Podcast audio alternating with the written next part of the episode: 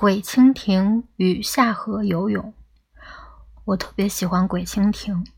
这种蜻蜓体积硕大，飞起来不管不顾，有种关我屁事的架势。其实，蜻蜓家族的成员多少都有点这个样子。小时候，我觉得鬼蜻蜓大得吓人，它从眼前飞过时，犹如呼啸而来的 B 二九轰炸机，让人心惊胆寒。在孩子中间，抓到鬼蜻蜓的人会被当作英雄一般看待。在我眼里，鬼蜻蜓就是无价之宝。抓鬼蜻蜓时，用雌鬼蜻蜓做诱饵的话，一定抓得到。但雌蜻蜓不是随时都有，因此有时权且用白尾蜻蜓做诱饵，把白尾蜻蜓系在绳子上。在空中一圈圈挥舞，被吸引而来的鬼蜻蜓会逐渐靠近，我也要小心翼翼地接近它。挥动白蜻蜓的时候，有时转着转着，白蜻蜓就碎掉了，尸骨无存；有时白蜻蜓的尾巴或翅膀掉了，只剩下身体还系在绳子上。在鬼蜻蜓看来，在空中打转的白蜻蜓残骸，已然不是同类的模样，反而更像一顿美食。鬼蜻蜓会瞄准机会扑上来，一口咬住，吞下肚去。这是可怕的生物啊！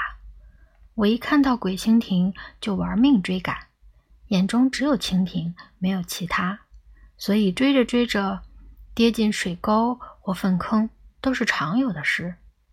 话说，一到夏天，坏孩子们就出动了。大家骑车到荒川游泳，河边立着禁止游泳的警告牌，牌子上还画着骷髅，骷髅旁边画着一个河童，微笑的河童。我不明白，干嘛要画河童？总之就是告诫大家，这里很危险吧。这诡异的构图的确让人心里发毛。尽管如此，我们仍然抵不住游泳的诱惑。我们在河边荒草丛里换上游泳裤就下水了。有时警察会骑车来河边巡视，把我们的衣服藏在草堆里。这些人到底是干嘛的？那时荒川还没有修整，浅水区芦苇丛生，水像泥浆一般浑浊不堪。我们把上衣扔在河边倒塌的长椅上，趟着水泥来到齐膝深的地方，然后开始游泳。这里环境很差，所以经常有人淹死。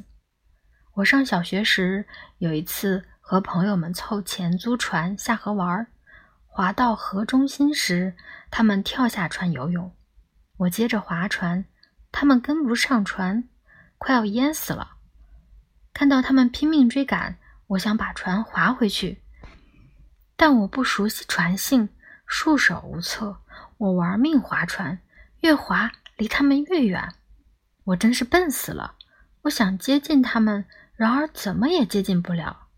我不懂如何运用船桨，只划右侧船桨，船倒是能动，但只围着水里的家伙。咕噜咕噜的打转，生死关头，救星终于来了。租船店的大叔开着一艘奇怪的电动船来救我们了。我们飘到很远的地方，去的时候很开心，但差点就回不来了。要是没租船，就不会有这种事了。租船店的大叔也是，就不该把船租给三个小学生。弄不好是要出人命的啊！